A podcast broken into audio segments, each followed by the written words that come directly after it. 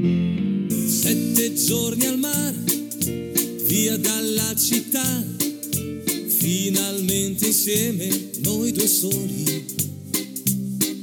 Sveglia accanto a te, poi dopo il caffè, passeggiate mano nella mano. Esta no es una semana cualquiera, con Luis Antequera y Mariate Aragonés.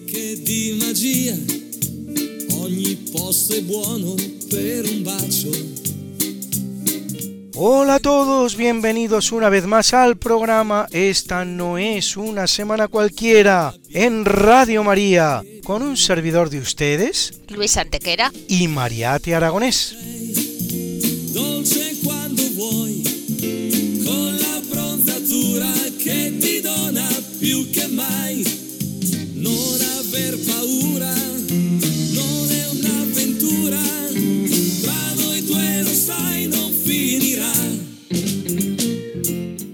Luis, ¿qué semana nos ocupa hoy?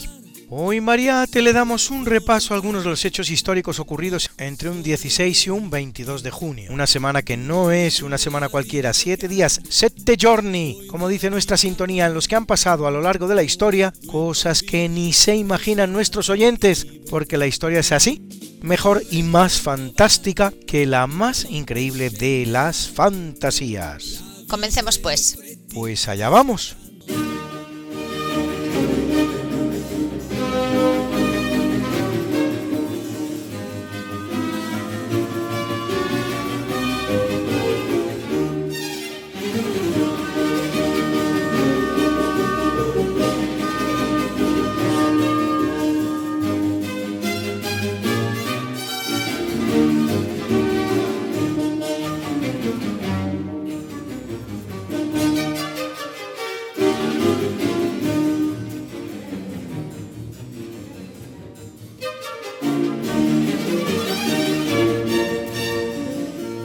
Es una semana importante en la historia de Roma porque en 217 a.C.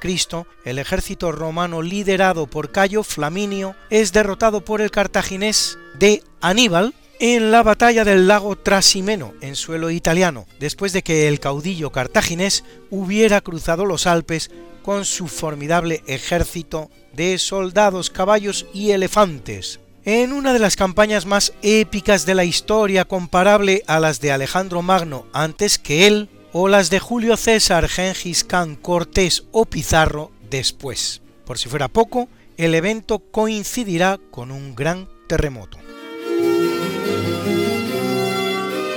Y en 168 a.C., en Pizna, en Grecia, las legiones romanas de Paulo Emilio derrotan al ejército macedonio del rey Perseo y anexionan Macedonia al imperio.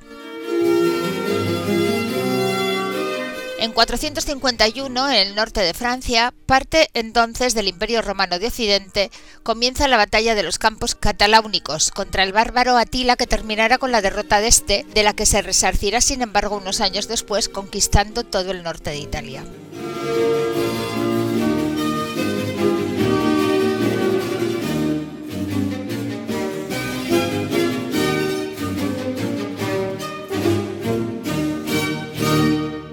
536 es elegido Silverio octavo Papa de la Iglesia Católica, que lo es un año y medio. Hijo del Papa Hormisdas, que había estado casado antes de ser ordenado sacerdote, Silverio será elegido con el apoyo del rey ostrogodo Teodato y con la oposición del emperador de Bizancio Justiniano I, quien quería sentar en el trono de San Pedro a Vigilio, más cercano a las ideas monofisitas de la emperatriz Teodora, según las cuales en Jesús solo existe una única naturaleza que es divina, careciendo pues de naturaleza humana. Así que cuando el general bizantino Belisario entra en Roma, sienta en el trono de Pedro a Vigilio y destierra a Silverio a la isla de Palmarola, donde morirá apenas 20 días después, debido a los malos tratos recibidos. Silverio es santo de la Iglesia.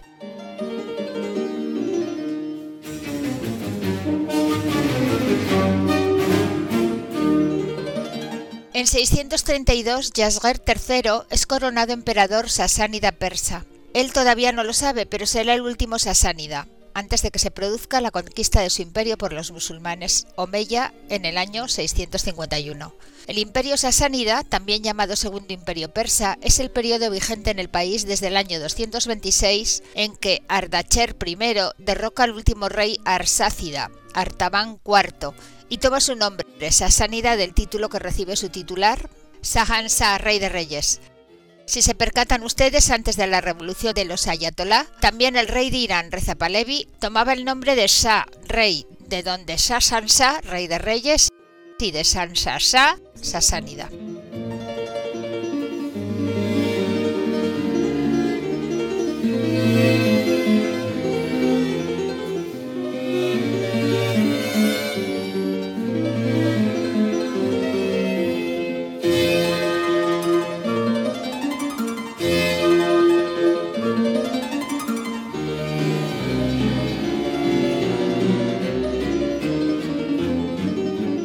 En el capítulo siempre fecundo de la conquista, colonización y evangelización de América por los españoles que va a permitir a los indígenas americanos el tránsito del neolítico al renacimiento en apenas dos generaciones, un tránsito que a los europeos había costado 7.000 enteros años, en 1613 en Argentina se funda la Universidad de Córdoba, novena de las muchas que España funda en América, hasta 30 antes de abandonar el escenario. Cuando 23 años después se inaugure Harvard, primera universidad americana no fundada por los españoles, estos ya han creado nada menos que 15 universidades en América, una cifra que no tiene entonces ningún país del mundo, ni siquiera la propia España en la península. Y lo que no es menos importante, abiertas tanto a colonizadores como a indígenas, y en la que una de las asignaturas más exigentes serán las lenguas indígenas.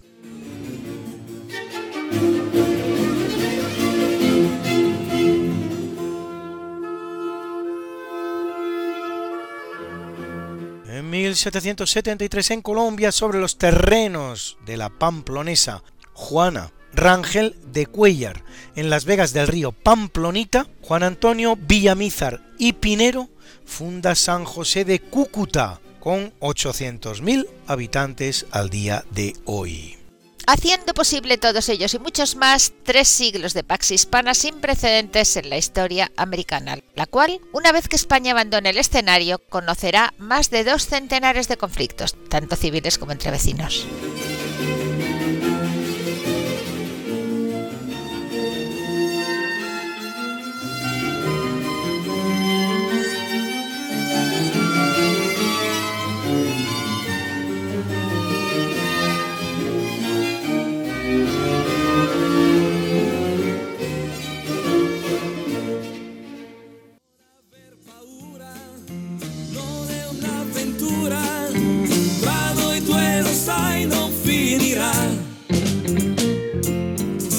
Hacer radio con nosotros? Si conoces algún suceso histórico que te parezca particularmente interesante y quieres compartirlo en nuestro programa, no dejes de hacerlo.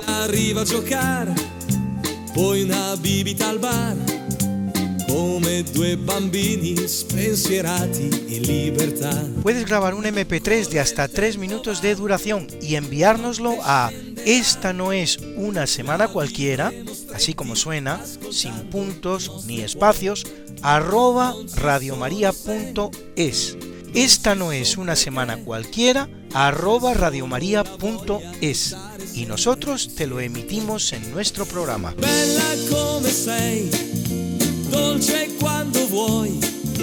Con la que te dona que Recuerda, grabas un MP3 de 3 minutos de duración máxima con un evento histórico que te parezca interesante, nos lo envías a esta no es una semana cualquiera, arroba radiomaria.es y te lo publicamos en la radio.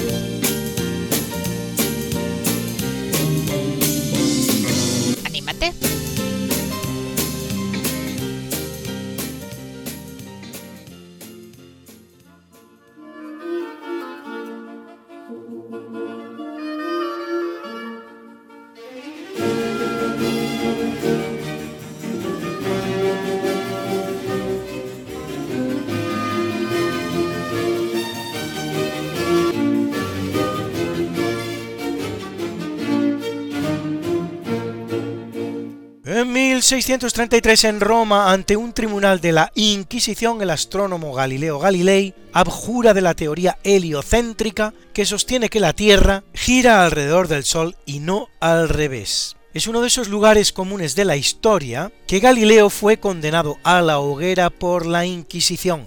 Nada más falso fue condenado a un cómodo arresto domiciliario durante el cual se le permite hasta cambiar de residencia en compañía de discípulos como Viviani, Torricelli o Peri. Un arresto que durará ocho años, en los cuales sigue escribiendo y publicando. Además, no es condenado por sus teorías, sino por no presentarlas como tal, a saber, como una teoría, sino como una ley, aunque con los conocimientos que tenemos al día de hoy, no quepa quitarle la razón.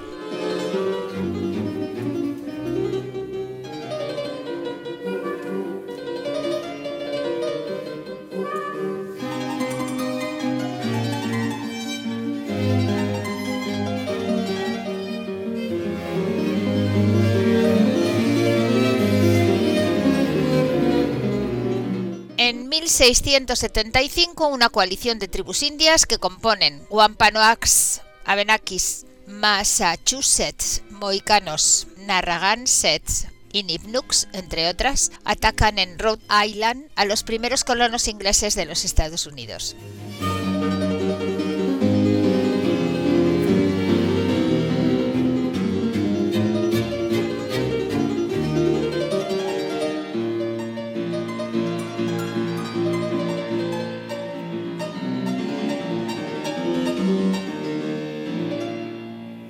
Es la llamada Guerra del Rey Felipe, nombre cristiano del jefe Wampanoag Metacomet. Todo empieza cuando en 1671 colonos e indígenas firman el Tratado de Taunton y cuando, a pesar de él, los ingleses empiezan a invadir territorios indígenas. Metacomet ataca 50 poblados británicos, destruyendo 9 y matando a mil colonos los indígenas serán finalmente derrotados en Swansea y casi exterminados, en lo que constituye la primera manifestación de la política que, en adelante, los colonos ingleses llevarán a la práctica sistemáticamente en su expansión por los territorios norteamericanos. En cuanto a Metacomet, será ejecutado y su familia deportada como esclavos a las Antillas. Estos son los norteamericanos que nos dan lecciones de cómo colonizar, evangelizar y convivir con los indígenas americanos.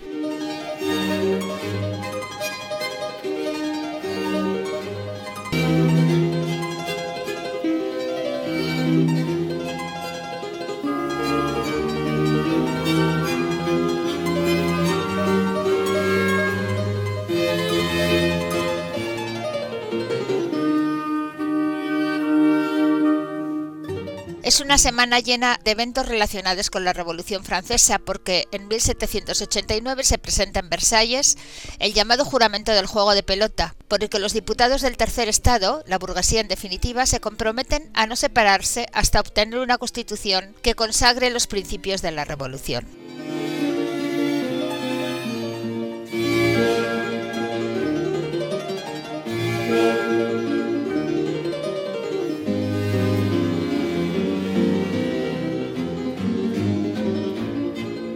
Año después, también en semana como esta, la recién establecida Asamblea Constituyente suprime la nobleza hereditaria. Volverá a proscribirse en la Revolución de 1848, si bien restituida en 1852, no volverá a ser abolida, existiendo actualmente en la republicana Francia algo más de 2.000 títulos, si bien no se conceden ya títulos nuevos.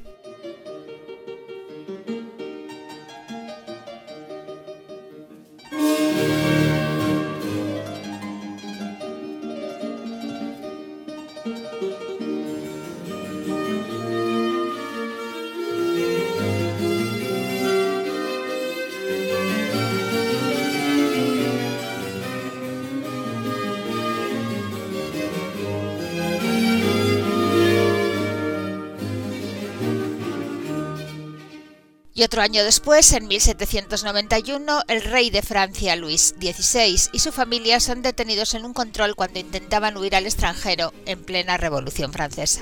Para el monarca, reconocido por un guardia al comparar su rostro con la efigie de una moneda, representará a la postre su ejecución en la guillotina y más tarde la de su esposa María Antonieta.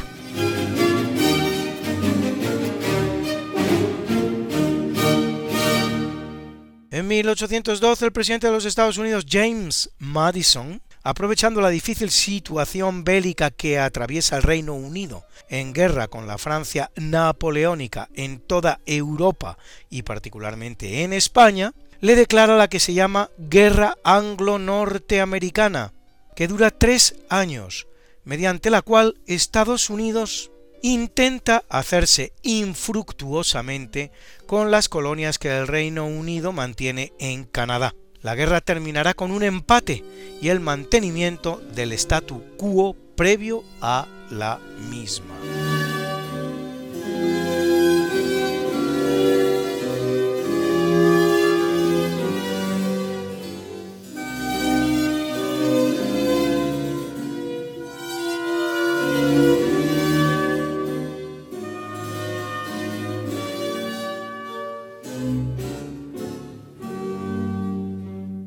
1870, una vez terminada la llamada Guerra de Secesión norteamericana, los llamados Estados Confederados de América dejan de existir y sus 11 estados componentes son reintegrados en la Unión. Comienza el período eufemísticamente llamado de la reconstrucción, que en realidad no es otra cosa que la implantación de una serie de dictaduras en los estados rebeldes, algunas de las cuales va a durar hasta 12 años lo que es de conveniente recuerdo para tantos que desde el desconocimiento y la propaganda ponen la guerra de secesión norteamericana, conocida entre los norteamericanos como guerra civil, como ejemplo de rápida y fraternal reconciliación tras una guerra, lo que este que les habla ha oído en demasiadas ocasiones.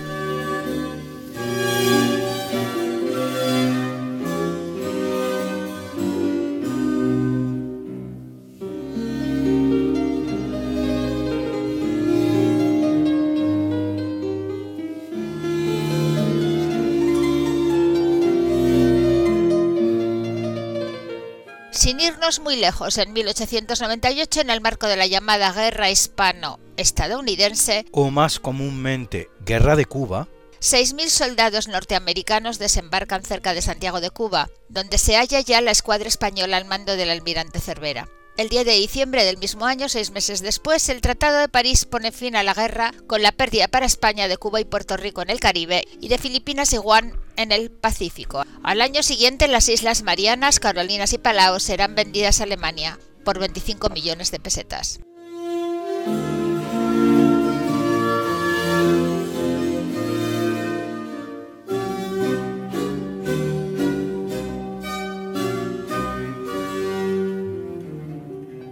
Que ese imperio insular español tenía sus días contados no ofrece mucha duda. Ahora bien, con una mayor organización, un mayor esfuerzo y un poquito de previsión, sí se podría, en cambio, haber retrasado el momento, y sobre todo haberlo hecho sin la humillación de una derrota como la del 98, ante una potencia extraña al caso. Además, ni España era tan decadente ni, sobre todo, por mucho que hoy nos cueste creerlo viéndolos donde están, los Estados Unidos eran todavía la potencia que serían solo 20 años después. De hecho, no fueron pocas entonces las voces que se alzaron entre los yanquis advirtiendo de un posible fracaso en una guerra contra España.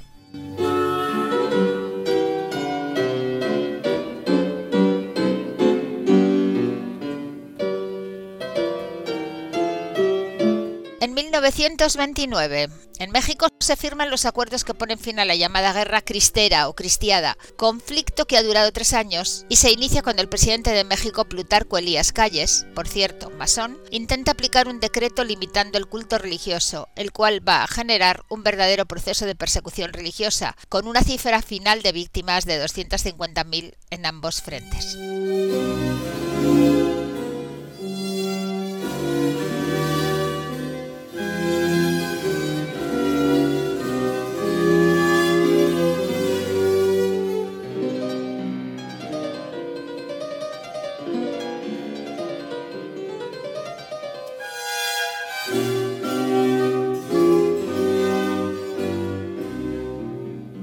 En 1941, violando el Tratado Germano-Soviético de no agresión, generalmente conocido como Pacto Molotov-von Ribbentrop, probablemente el único tratado internacional de ámbito militar conocido por el nombre de los ministros de Asuntos Exteriores de los países que los firman, una manera como otra cualquiera de ocultar el hecho de que al iniciarse la guerra los comunistas soviéticos son el mejor aliado de la Alemania nacional socialista, Hitler da inicio a las 3 horas 5 minutos de la madrugada a la Operación Barbarroja, comenzando sobre Kiev la invasión alemana de la Unión Soviética.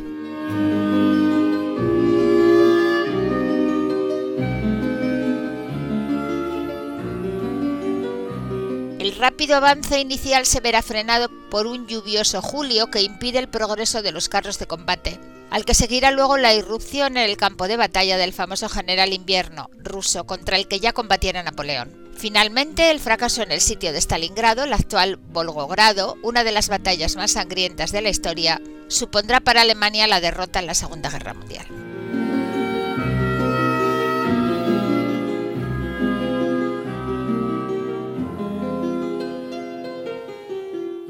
1953 en Egipto, tras un golpe de Estado realizado por un grupo de oficiales que lidera Gamal Abdel Nasser y derroca al rey Farouk, se proclama la República de Egipto y a Nasser su presidente.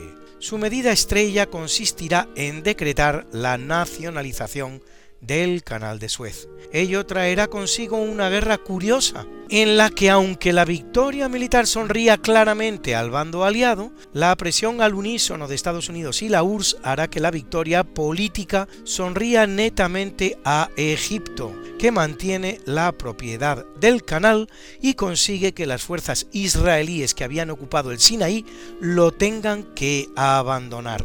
Es la constatación de que las verdaderas primeras potencias son Estados Unidos y la URSS y de que Francia y el Reino Unido han dejado de serlo.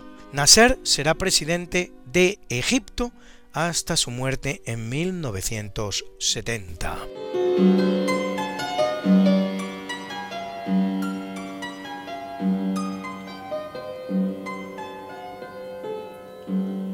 Y en semana como esta se producen varios hechos que ponen al descubierto la verdadera cara del comunismo. Así, en 1953 en la República Democrática Alemana se imponen cuotas de producción más duras sin subidas salariales, lo que desencadena una protesta creciente que acaba exigiendo elecciones libres. La reacción soviética es inmediata e implacable los tanques reprimen la protesta con un saldo final de 125 muertos. En 1958, Imre Nagy, Palma Letter y otros líderes de la Revolución Húngara de 1956, dos años antes, contra el gobierno comunista y el yugo soviético aplastada por los tanques de la URSS, son ejecutados secretamente. Hungría no ha conseguido salir del redil comunista, en el que permanecerá hasta que en 1989 caiga estrepitosamente el telón de acero.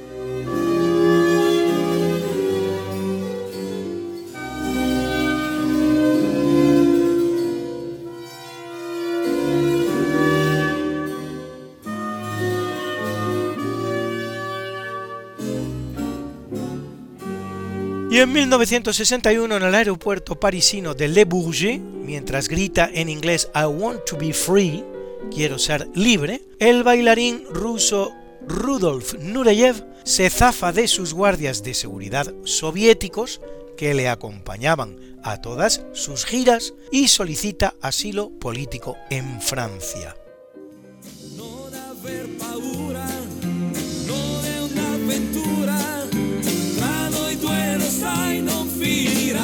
Esta no es Una semana cualquiera. con Mariate Aragonés Y Luis Antequera. la historia como es. Y no como nos gustaría que fuera.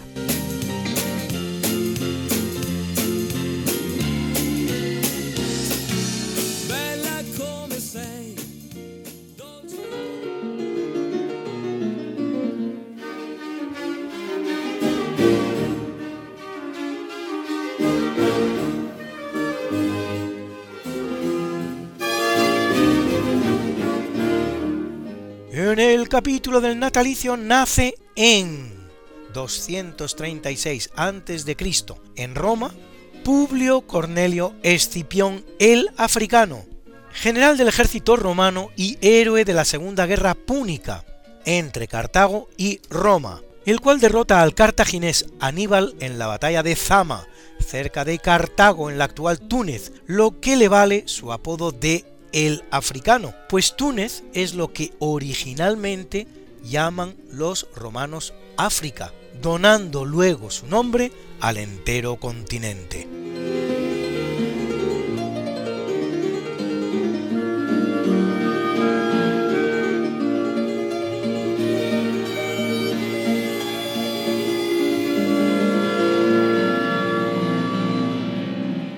Con esa batalla se pone fin a la Segunda Guerra Púnica, una guerra que tiene una segunda consecuencia no poco importante para la historia, la conquista romana de Hispania y su posterior romanización.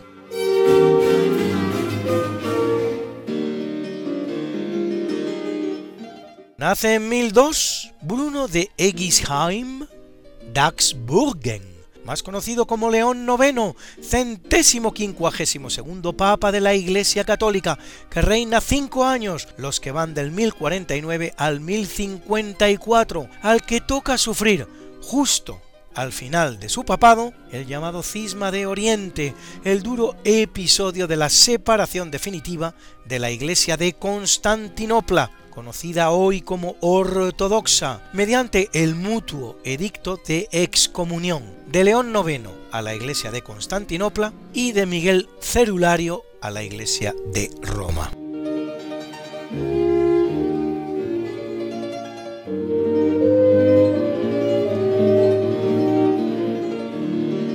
Todo había comenzado con la cuestión del llamado filioque, traducible al español como y del Hijo, es decir, si el Espíritu Santo provenía del Padre y del Hijo, o del Padre por el Hijo. Fíjense ustedes, del Padre y del Hijo, filioque, o del Padre por el Hijo, profilio. Esta es la cuestión que originariamente separa a cristianos católicos occidentales o romanos de cristianos ortodoxos orientales o de Constantinopla.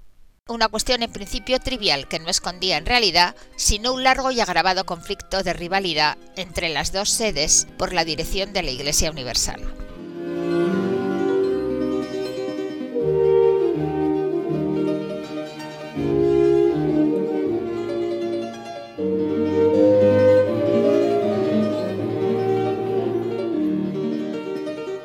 Nace en 1528 María de Habsburgo, hermana de Felipe II, que será emperatriz del Sacro Imperio Romano Germánico por su matrimonio con el emperador Maximiliano II y madre de 15 hijos en aquella época, de los cuales dos emperadores, uno rey, dos reinas y dos virreyes, fundadora además del convento de las Descalzas Reales de Madrid, al final de sus días en el cual profesará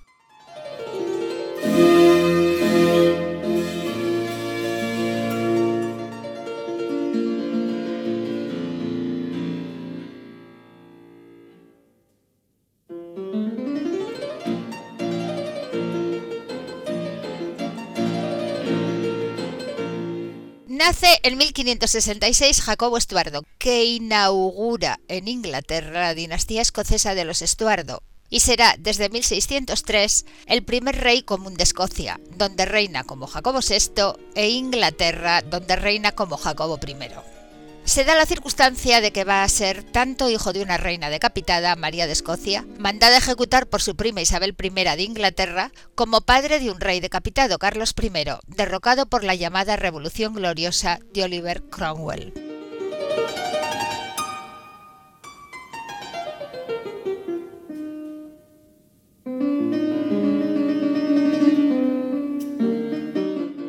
Es un buen día para la música, pues en 1732 nace el alemán Johann Christoph Friedrich Bach, músico alemán, uno de los cuatro hijos músicos de Johann Sebastian Bach, autor del oratorio La infancia de Jesús, del concierto grosso en mi bemol y de 20 sinfonías.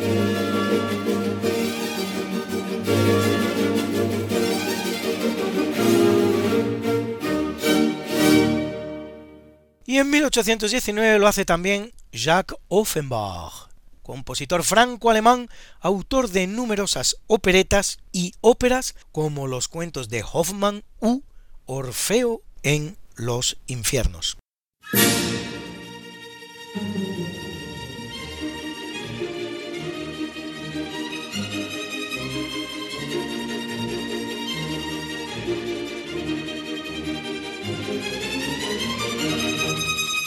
A los dos ha tocado hoy acompañar estas noticias con su música, parte de nuestra banda sonora.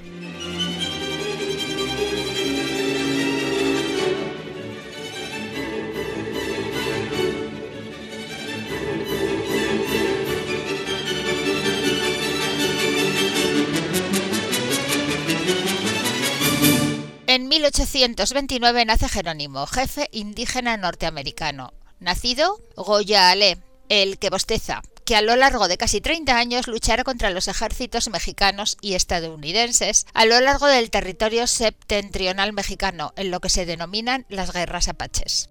Cuando tiene 57 años, Jerónimo será capturado y recluido en la prisión de Fronteras, en el estado mexicano de Sonora, donde permanecerá tres años para ser trasladado después a una reserva india en Oklahoma. No volverá a reunirse con su pueblo y será exhibido como indio adaptado en la Exposición Panamericana de Buffalo y en la Universidad de San Luis.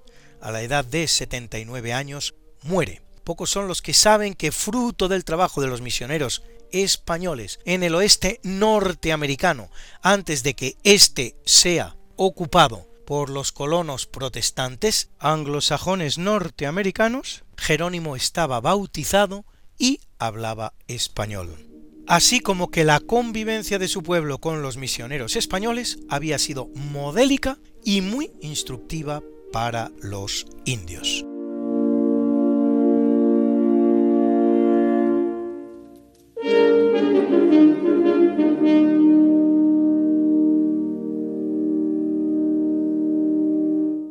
1942 nace el gran compositor y cantante británico Paul McCartney, fundador y componente de la banda The Beatles, junto a John Lennon, George Harrison y Ringo Starr, y probablemente el más brillante de los cuatro. También en solitario hace una interesante carrera musical de la que extraemos este bonito No More Lonely Nights ni una noche más solo. I can wait another day until I call you. You've only got my heart on a string and everything a other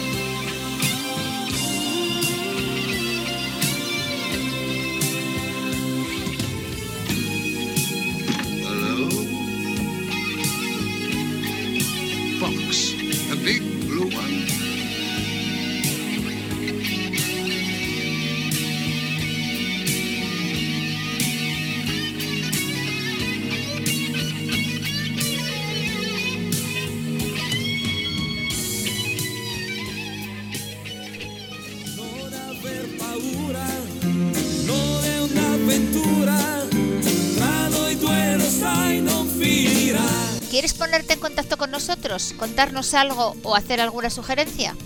Puedes hacerlo por correo electrónico escribiendo a Esta no es una semana cualquiera, sin puntos, ni guiones ni espacios, arroba radiomaria.es. Esta no es una semana cualquiera, arroba radiomaria.es.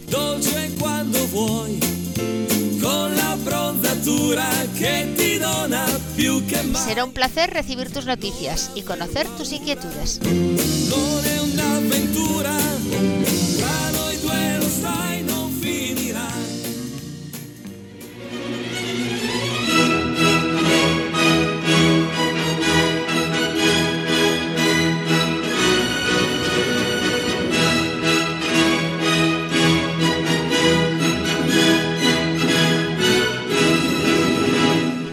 Capítulo del obituario muere en 741 León III el Isaurio, emperador bizantino desde 717, es decir, 24 años, en los que impone estabilidad en el imperio. Lo defiende frente al ataque árabe y se adhiere a la iconoclastia, de icono igual a imagen y clastia destrucción, destrucción de imágenes, la herejía cristiana que consiste en la destrucción de las imágenes de vírgenes y santos, condenada en el segundo concilio ecuménico de Nicea de 787, que revoca así lo establecido en el concilio no ecuménico de Hieria de 754.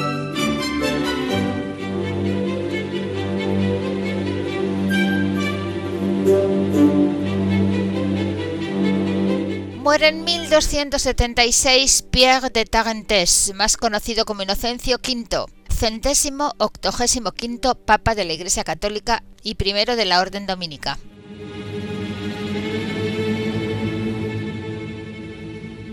Papa conciliador que en su corto papado de seis meses hará gestiones para recuperar la unidad con la Iglesia de Oriente o Iglesia Ortodoxa o Iglesia de Constantinopla separada desde hacía más de dos siglos ya, y para buscar la paz entre güelfos y gibelinos, así llamados los dos grandes partidos de su época, güelfos los partidarios del Papa, gibelinos los del emperador. Los términos provienen de dos casas reales que se habían disputado en origen la titularidad del imperio, los Welfen, de donde el término güelfo, y los Hohenstaufen, o Weiblingen, de donde la palabra gibelino.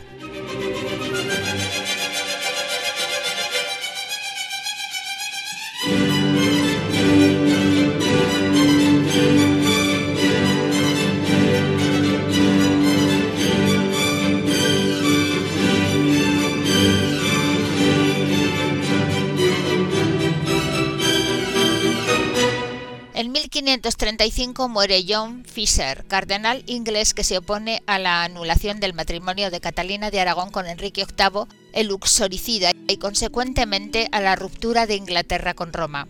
Será canonizado en 1935 por el Papa Pío XI junto con el otro gran mártir del cisma británico, Tomás Moro, con quien comparte festividad el 22 de junio, también en semana como la que hoy comentamos.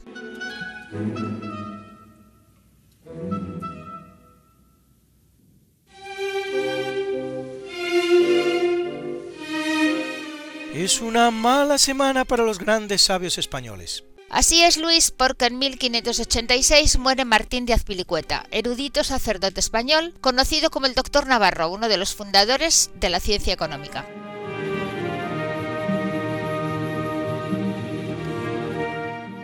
Y en 1773 Mariate lo hace Jorge Juan, ingeniero naval y científico español que mide la longitud del meridiano terrestre demostrando que la Tierra está achatada en los polos. Funda el Real Observatorio de Madrid y reforma el modelo naval español.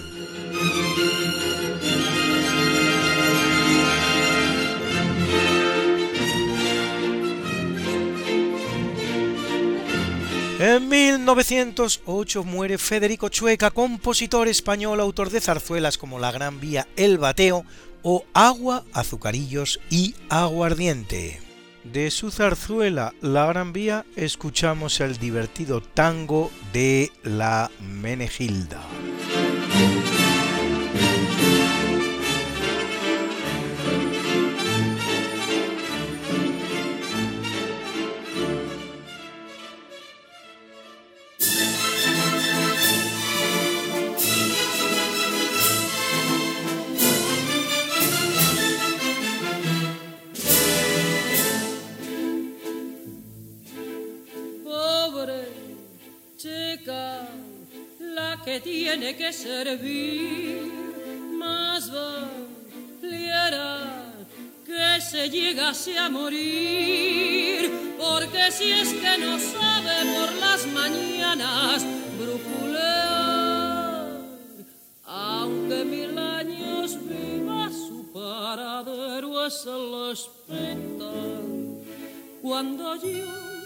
Vine aquí, lo primero que hacer aprender fue a fregar, a barrer, a guisar, a planchar y a coser, pero viendo que estas cosas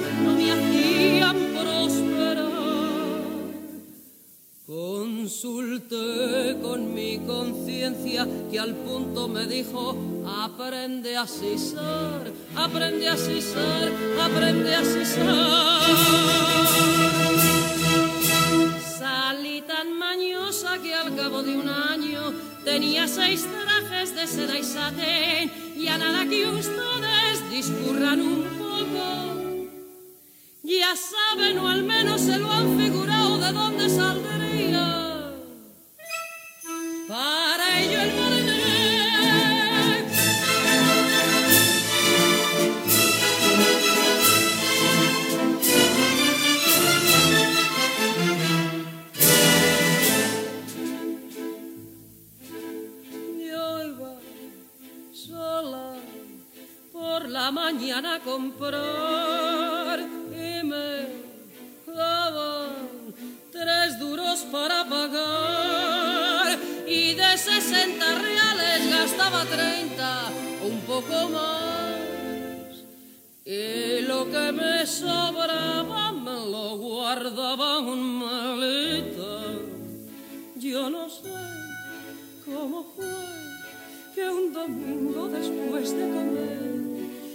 Sé qué pasó, que mi ama a la calle me echó, pero al darme el señorito la cartilla y el barnet, me decía por lo bajo, te espero en Eslava tomando café, tomando café, tomando café. Después de este lance servía un boticario, servía una señora que estaba muy mal. Me vine a esta casa y aquí estoy al pelo. Pues sirvo a un abuelo que el pobre está lelo y yo soy el ama. Y punto final.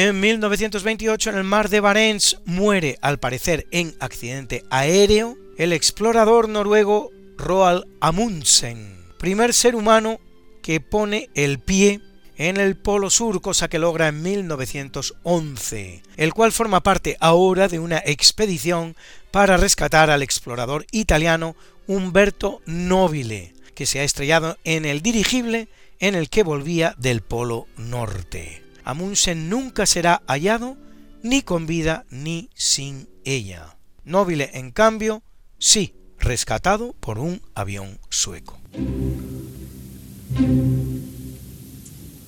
Muere en 1937 Andrés Nin, traductor del ruso al catalán de novelas como Ana Karenina o Guerra y Paz, dirigente comunista español del Partido Obrero Unificado Marxista, POUN, desollado vivo por sus compañeros de ideología en la Checa de Alcalá de Henares. Es el colofón a los llamados sucesos de febrero del 37, una guerra civil dentro de la guerra civil española, la que se produce entre comunistas de distintos partidos en Barcelona, con el resultado final de unos 400 muertos. Ocultando la muerte de Nin, el socialista del PSOE Juan Negrín, presidente del gobierno a la sazón, declarará que había sido rescatado de la Checa por sus amigos de la Gestapo.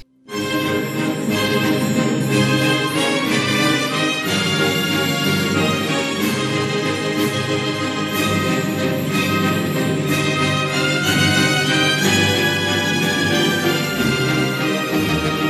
Muere en 1980 Torcuato Fernández Miranda, político español que puso las líneas maestras de lo que hoy se llama la transición española. El proceso que conduce a la conversión del régimen llamado del movimiento en torno a la figura de Franco en una democracia de corte europeo.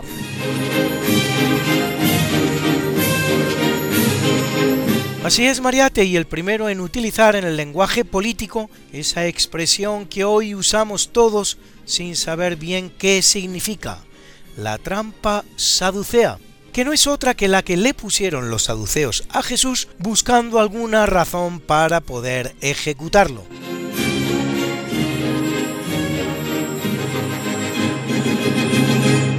O por lo menos desacreditarlo ante sus paisanos cuando le preguntan con quién estaría casado en el cielo una mujer que hubiera sido esposa de siete hermanos en la tierra. Y hoy en nuestro buzón nos encontramos a ese gran amigo de nuestro programa que es Feliciano Llanas, el cual nos cuenta la curiosa historia de una curiosa canción que muchos de ustedes reconocerán. Escuchen, escuchen. De todos es conocida la centrada tradición de la música vocal que existe en las provincias vascongadas, que se manifiesta en la profusión de conjuntos vocales que surgen por toda la región. Pues mira, estaba el organista de Sestao en los años 20, don Miguel Arregui, contratado como pianista nada menos que en el Café Iruña de Pamplona, cuando cayó en sus manos una partitura humorística del compositor alemán Zeugner y pensó que poniéndole una letra así simpática y graciosa en castellano, pues le iría ni que pintada para su grupo coral. Pero claro, estaba dándole vueltas ahí y no le llegaba la inspiración y bueno, estaba ahí en el velador y de pronto se le ocurrió coger la carta del menú y pasarla como letra a la partitura, la adaptó. Y así nació el famoso, que supongo que todos os acordaréis del famoso camarero señor, que luego ya en los años 50 popularizó el grupo vocal Donostiarra Los Shea. Yo os animo a que escuchéis la canción Buen Menú y podréis ver el cambio radical de los gustos gastronómicos de nuestro país, pues son muy pocos los platos que podríamos encontrar de este famoso menú que sale la canción en un restaurante actual. Pues mira, Feliciano, vamos a seguir tu sugerencia. Aquí tienes la canción Camarero que hay para hoy, que por cierto se interpretó en la película Yo no me caso, de Juan de Orduña, interpretada, como tú mismo nos sugerías, por los Shea May. Camarero,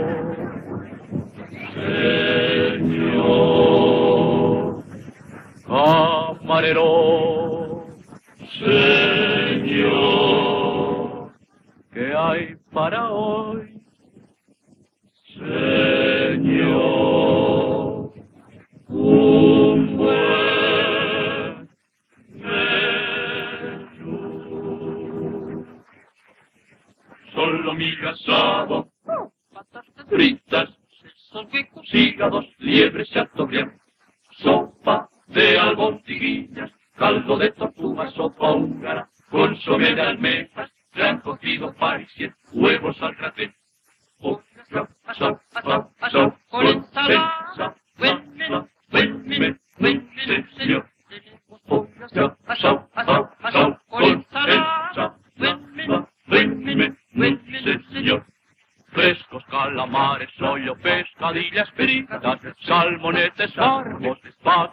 La me subo al me pastruccia, l'Holanda, a l'Amèrica, i paisan relleno, pau, asau, asau, asau, asau, asau, asau, asau, asau, asau, asau, asau, asau,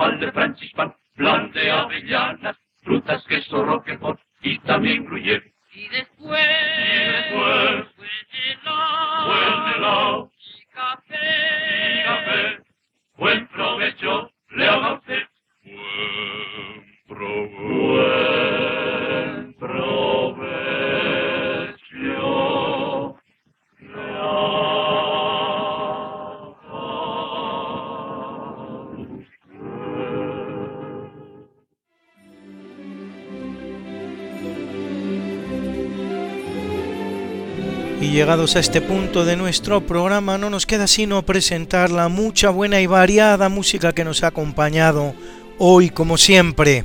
En este caso, la de Johann Christoph Friedrich Bach, el hijo de Johann Sebastian Bach, con su concierto para piano, concierto grosso, es Dua.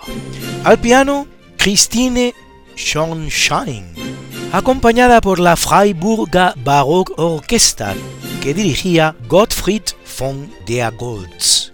Y también el ballet en dos actos Le Papillon, la mariposa, de Jacques Offenbach. Al violín John Georgiadis era la London Symphony Orchestra que dirigía en esta ocasión Richard Boningy. Nos ha acompañado también la bonita canción de Paul McCartney, compuesta e interpretada por él, No More Lonely Nights, ni una noche más solo, o si lo prefieren ustedes, no más noches solitarias. Y el tango de la Menegilda, de la zarzuela La Gran Vía, de Federico Chueca. Interpretaba a la divertida Menegilda Nati Mistral. Era el coro Cantores de Madrid y la Orquesta Filarmonía de España, que dirigía Rafael Frubeck de Burgos.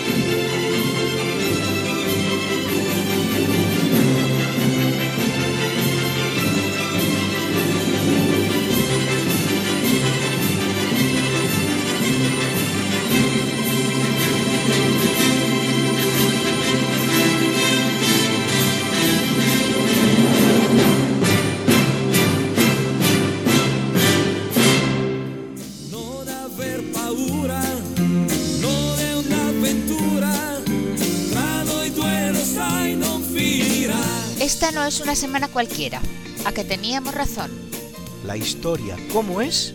y no como nos gustaría que fuera. Hasta el próximo programa, Se despiden de ti Mariate Aragonés. y Luis Antequera. Pero yo te veo muy pronto en el programa de Javier Ángel Ramírez, Diálogos con la Ciencia, el jueves a las 12 de la noche, o lo que es lo mismo, el viernes a las 0 horas, con nuevos episodios de nuestra apasionante historia. No te lo pierdas. Les hemos ofrecido en Radio María Esta no es una semana cualquiera, con Luis Antequera y María Te Aragonés.